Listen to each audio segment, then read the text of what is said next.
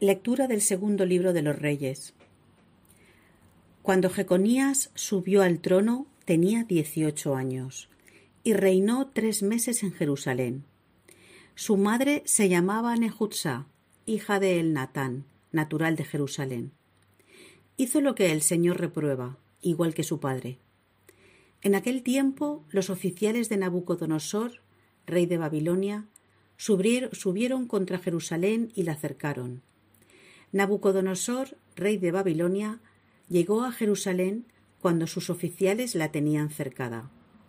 Jeconías de Judá se rindió al rey de Babilonia, con su madre, sus ministros, generales y funcionarios. El rey de Babilonia los apresó el año octavo de su reinado. Se llevó los tesoros del templo y del palacio y destrozó todos los utensilios de oro que Salomón, rey de Israel, había hecho para el templo según las órdenes del Señor. Deportó a todo Jerusalén, los generales, los ricos, diez mil deportados, los herreros y cerrajeros. Solo quedó la plebe. Nabucodonosor deportó a Jeconías a Babilonia. Llevó deportados de Jerusalén a Babilonia al rey y sus mujeres, sus funcionarios y grandes del reino, todos los ricos, siete mil deportados los herreros y cerrajeros, mil deportados, todos aptos para la guerra. En su lugar nombró rey a su tío, Matanías, y le cambió el nombre en Sedecías. Palabra de Dios. Salmo responsorial. Líbranos, Señor, por el honor de tu nombre. Repetid, líbranos, Señor, por el honor de tu nombre. Dios mío, los gentiles han entrado en tu heredad, han profanado tu santo templo, han reducido Jerusalén a ruinas. Echaron los cadáveres de tus siervos en pasto a las aves del cielo, y la carne de tus fieles a las fieras de la tierra. Repetid, líbranos, Señor, por el honor de tu nombre. Derramaron su sangre como agua en torno a Jerusalén, y nadie la enterraba. Fuimos el escenario de nuestros vecinos, la irrisión y la burla de los que nos rodean. ¿Hasta cuándo, Señor? ¿Vas a estar siempre enojado? ¿Arderá como fuego tu cólera? Repetid, líbranos, Señor, por el honor de tu nombre. No recuerdes contra nosotros las culpas de nuestros padres, que tu compasión nos alcance pronto, pues estamos agotados. Repetid, líbranos, Señor, por el honor de tu nombre. Socórrenos, Dios, Salvador nuestro, por el honor de tu nombre líbranos y perdona nuestros pecados a causa de tu nombre. Repetid, líbranos, Señor, por el honor de tu nombre. Del Evangelio según San Mateo. En aquel tiempo dijo Jesús a sus discípulos, No todo el que me dice Señor, Señor, entrará en el reino de los cielos, sino el que hace la voluntad de mi Padre que está en los cielos. Aquel día muchos dirán, Señor, Señor, ¿no hemos profetizado en tu nombre y en tu nombre hemos echado demonios y no hemos hecho en tu nombre muchos milagros? Entonces yo les declararé, nunca os he conocido. Alejaos de mí los que obráis la iniquidad. El que escucha estas palabras mías y las pone en práctica, se parece a aquel hombre prudente que edificó su casa sobre roca.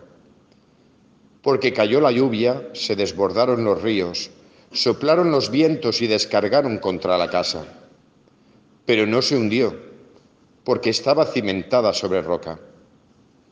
Ahora bien, el que escucha estas palabras mías y no las pone en práctica, se parece a aquel hombre necio que edificó su casa sobre arena Cayó la lluvia, se desbordaron los ríos, soplaron los vientos y rompieron contra la casa y se derrumbó. Y su ruina fue muy grande. Al terminar Jesús este discurso, la gente estaba admirada de su enseñanza, porque les enseñaba con autoridad y no como los escribas. Palabra del Señor. Pues bien, un saludo a los que escucháis esta homilía. En este día tan especial para mí, quizás porque hay números señalados y el 15 parece que es un número señalado, y hoy estoy especialmente feliz ¿no? por mis 15 años de, de sacerdocio que hoy cumplo. Y hoy que nos hemos juntado el curso, hacía muchos años que no nos juntábamos todo el curso y hoy todos juntos hemos podido ver esas fotos donde yo tenía más pelo, pesaba 20 kilos menos y todos estábamos igual, mucho más guapos y muchos más jóvenes. Ahora estamos todos más gorditos, más calvos, con más canas, pero también he podido comprobar que mis compañeros tienen también más sabiduría y también una espiritualidad más profunda. Pues bien, hoy doy gracias a Dios por estos 15 años que fijaros, cada uno de los 10 que hoy hemos estado juntos, eh, estamos en lugares diferentes y hemos llevado trayectorias diferentes. Y yo personalmente, de los 15 años, 8 los he pasado en Catarroja. Es decir, más de la mitad de mi ministerio sacerdotal lo he pasado aquí. Hoy doy gracias a Dios por esos dos años que pasé en Denia, los cinco años que pasé en Benifayó y ocho años aquí en Catarroja. Pues bien, doy gracias a Dios por vosotros, por esta comunidad de San Antonio, que ha sido la que más por los años y también por otras muchas cosas más me ha enriquecido y me ha hecho y me sigue haciendo sacerdote porque aún me queda muchísimo,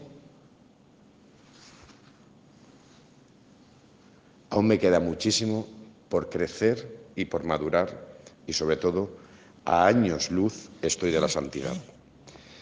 Pues bien, Evangelio de hoy.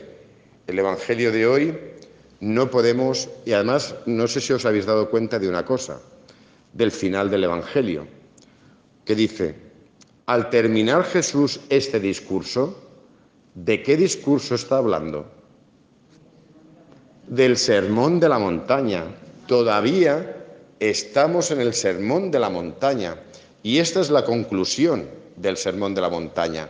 Y el sermón de la montaña, el núcleo central de ese sermón a partir del cual interpretamos todo lo que dice Jesús, son las bienaventuranzas. No lo olvidemos todo tiene un hilo conductor y esto no lo podemos coger como un telegrama que se nos viene si no lo metemos dentro del contexto. El espíritu de las bienaventuranzas. Bienaventurados los pobres en el espíritu, bienaventurados los que luchan por la justicia, bienaventurados los misericordiosos, bienaventurados los humildes, bienaventurados los que son perseguidos por causa de mi nombre, bienaventurados los que lloran con los que lloran y ríen con los que ríen. Bienaventurados aquellos que salen de sí mismos y buscan al otro y comparten las alegrías y las penas del otro y no van buscándose a sí mismo. Desde ahí interpretamos todo lo que viene detrás, porque todo lo que viene detrás es una explicación de lo que son las bienaventuranzas. Y las bienaventuranzas no son más que el sentido de la existencia del ser humano. También se hablará de cumplir la voluntad del Padre, lo que el Padre espera de nosotros. ¿Pero por qué lo espera? Pues porque en, nuestra alma ya está escrito aquello que nos va a hacer felices. Y el Padre lo que hace por medio de su Hijo es desvelarnos y revelarnos cómo funciona la vida. Esto no es solo para los cristianos, esto es para la humanidad entera. El espíritu de las bienaventuranzas es para todos. Por eso al final de todo el discurso, cuando Jesús ha hablado, vosotros sois la sal y la luz, yo no he venido a abolir la ley, sino llevarla a plenitud, eh, tratad a los demás como os gustaría que os tratasen a vosotros, en esto consiste la ley y los profetas, etcétera, etcétera. Al final de todo eso, a los que tiene delante, les dice, pero mirad, después de todo lo que he dicho, tened en cuenta una cosa. Y hoy el Evangelio es duro, ¿eh? No yo. Yo lo que voy a hacer es suavizar el Evangelio, por desgracia. Pero Jesús es, yo creo que estos evangelios son de luz. Y nos desborda tanto la luz que lo que hacemos es ponernos gafas de sol porque nos molesta tanta luz, como decía ayer en la fiesta de San Juan, tanta luz que irradia Jesús y tanta verdad que irradia Jesús. Y nos molesta tanta verdad. Y la verdad que Él dice, no yo, que Él dice es, después de todo lo que os he dicho, mirad, vosotros, discípulos míos, ¿aquí hay algún discípulo de Jesús? Bueno, bueno, tú habla por ti. Alguno puede ser que sea simpatizante y no discípulo. Cada uno se siente como se siente. Pues el Jesús a nosotros nos dice, después de todo lo que os he dicho, mirad, no todo el que me dice Señor, Señor, entrará en el reino de los cielos. Y continúa, fijaros, porque vendréis a mí y me diréis, Señor, no hemos profetizado en tu nombre, echado demonios en tu nombre, y hemos hecho muchos milagros en tu nombre. Y fijaros lo que dice Jesús, os lo aseguro, os diré, nunca os he conocido. ¿Cómo? Profetizar, echar demonios eh, y hacer milagros en tu nombre y tú no nos conoces. Pues no, no os conozco. Porque lo podéis haber, hecho en mi nombre, pero sin mí. hacer muchas cosas, pero sin mí, sin preguntarme la opinión. Lo habéis hecho con vuestros criterios y conforme vosotros habéis querido hacerlo, pero sin mí. ¿Por qué?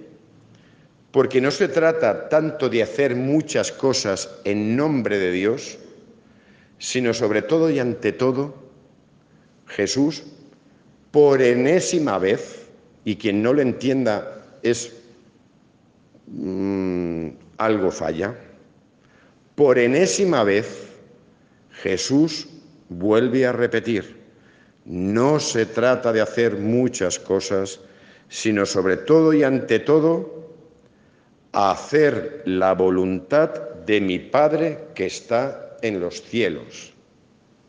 Cuando vayas a hacer algo, Pregúntate si eso es de Dios o no es de Dios. No lo hagas simplemente porque tú crees que es de Dios. Pregunta y pregúntate sinceramente, ¿esto en nombre de quién lo estoy haciendo? Y mira, todo lo que hacemos en la iglesia, todo lo que hacemos en la parroquia, siempre nos tenemos que hacer la misma pregunta. Porque a veces damos las cosas por supuestos. Y bien, vamos a ir a un caso práctico. Señor, los juniors que hay en la parroquia y todo lo que hacen, en nombre y por qué y para qué se hace.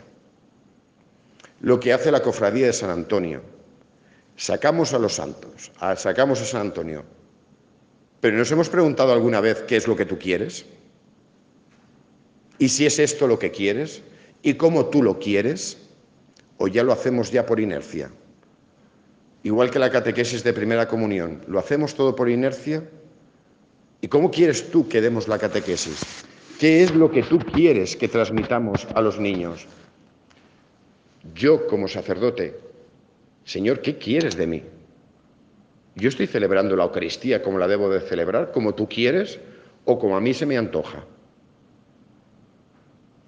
Nos tenemos que preguntar siempre si eso es la voluntad de Dios o no y no dar tantas cosas por supuestas como el mismo Jesús dice. Sí, profetizas, pero sin mí.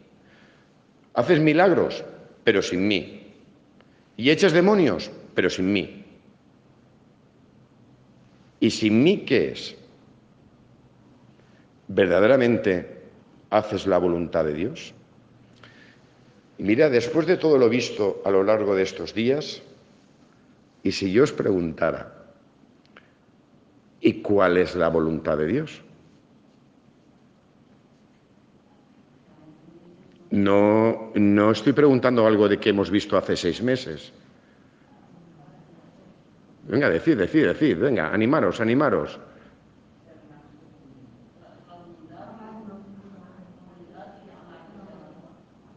Bien, por ahí va la cosa.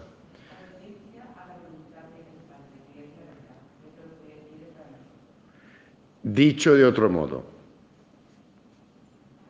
trata al otro, porque eso qué es? La ley y los profetas. Jesús lo dice en el discurso de, la montaña, en el sermón de la montaña. No he venido a abolir la ley, he venido a llevarla a la plenitud.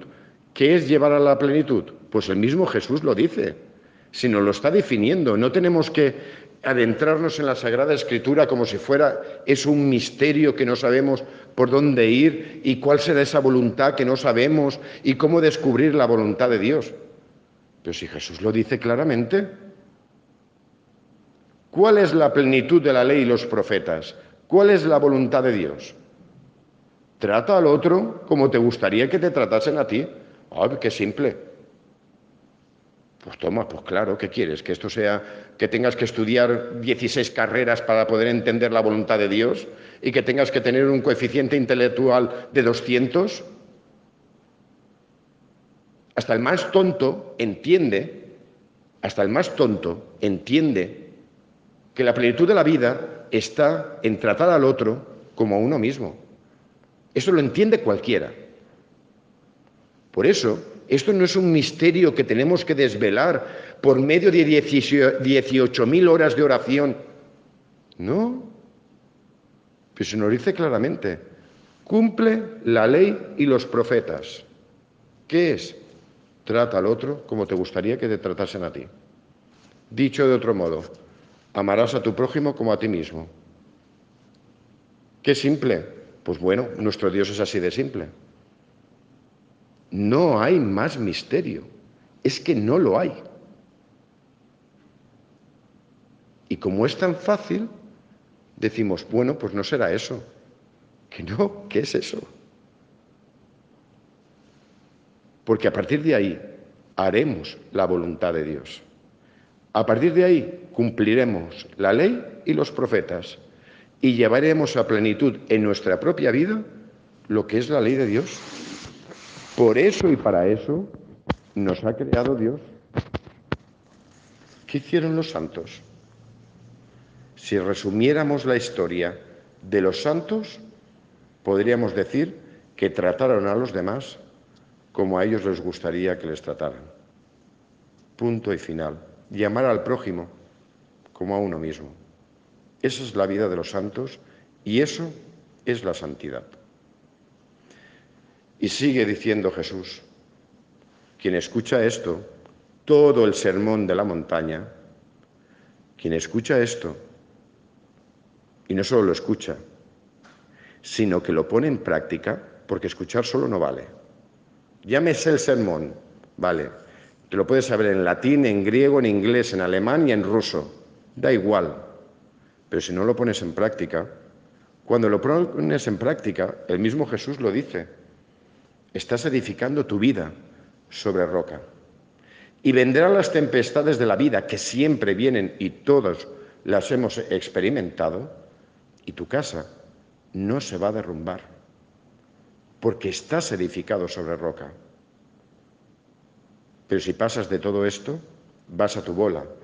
Y en vez de hacer la voluntad de Dios, es decir, en vez de tratar al otro como a ti mismo o amar al otro eh, eh, como a ti mismo, cuando te miras el ombligo, cuando te miras a ti y, fundamentas tu vida en ti mismo, pues llegarán los momentos de dificultad, como ha llegado con el coronavirus, y mucha gente se ha derrumbado. Porque no hay cimientos en la vida. Porque el jijiji, jajaja, y el qué guay todo y vamos que bien estamos, eso no es cimentar la vida. Eso es poner cuatro palos sobre la arena y punto y final. Y así han acabado muchos de este confinamiento, desquiciados. ¿O es que no lo veis en la televisión? El desquiciamiento que hay. Ahora derribando, eh, ahora les ha dado por derrumbar estatuas, pues bueno, por desquiciamiento, ya es el, desbordamiento y la locura ya total. Vamos a, machacar a cualquiera. Vidas fundamentadas en la nada. Lo que, los que cimientan su vida sobre la roca, que es Cristo y la voluntad de Dios, no se derrumban. Y no se toman pastillas contra la depresión. Porque su vida está fundamentada sobre roca. Y eso es lo que nos ofrece Cristo. Una gran cimentación para nuestra vida para que ante la adversidad y pase lo que pase, nuestra vida esté fundamentada en Él, porque es Él, al final, el que nos sostiene. Es el que nosotros, cogiéndonos a su mano, nos sostiene y hace que no caigamos ni nos derrumbamos. Porque hay algo que nos da que es maravilloso, que es la esperanza. Y el que tiene esperanza no se derrumba jamás. Y el único que nos puede dar esperanza no es una vacuna, sino Él. Porque la vacuna lo que va a hacer es atrasar nuestra muerte. Él nos libra de la muerte. No estamos hablando de lo mismo. Fundamentamos nuestra vida sobre la roca que es Cristo. Pues pidamos hoy a Dios que continúe iluminando nuestro corazón, nuestra vida, sobre todo para que ilumine nuestra vida con la esperanza, para que podamos entender, comprender su voluntad y sobre todo que nos dé fuerza, porque nosotros solos no podemos, que nos dé fuerzas para poder hacer su voluntad. Cuando empezamos la misa, reconocemos que eso que lo entendemos no lo hacemos todos los días. No tratamos al otro como nos gustaría que nos trataran a nosotros. Y es aquí donde lo reconocemos y esperamos la ayuda divina para poder llevar a plenitud nuestra vida, que es cumplir la ley y los profetas, que es la ley del amor. Pues que Dios continúe iluminándonos, continúe amándonos, continúe, continúe dándonos su alimento para que podamos edificar o continuar edificando nuestra vida sobre la roca firme de nuestra fe en Cristo. Que así sea.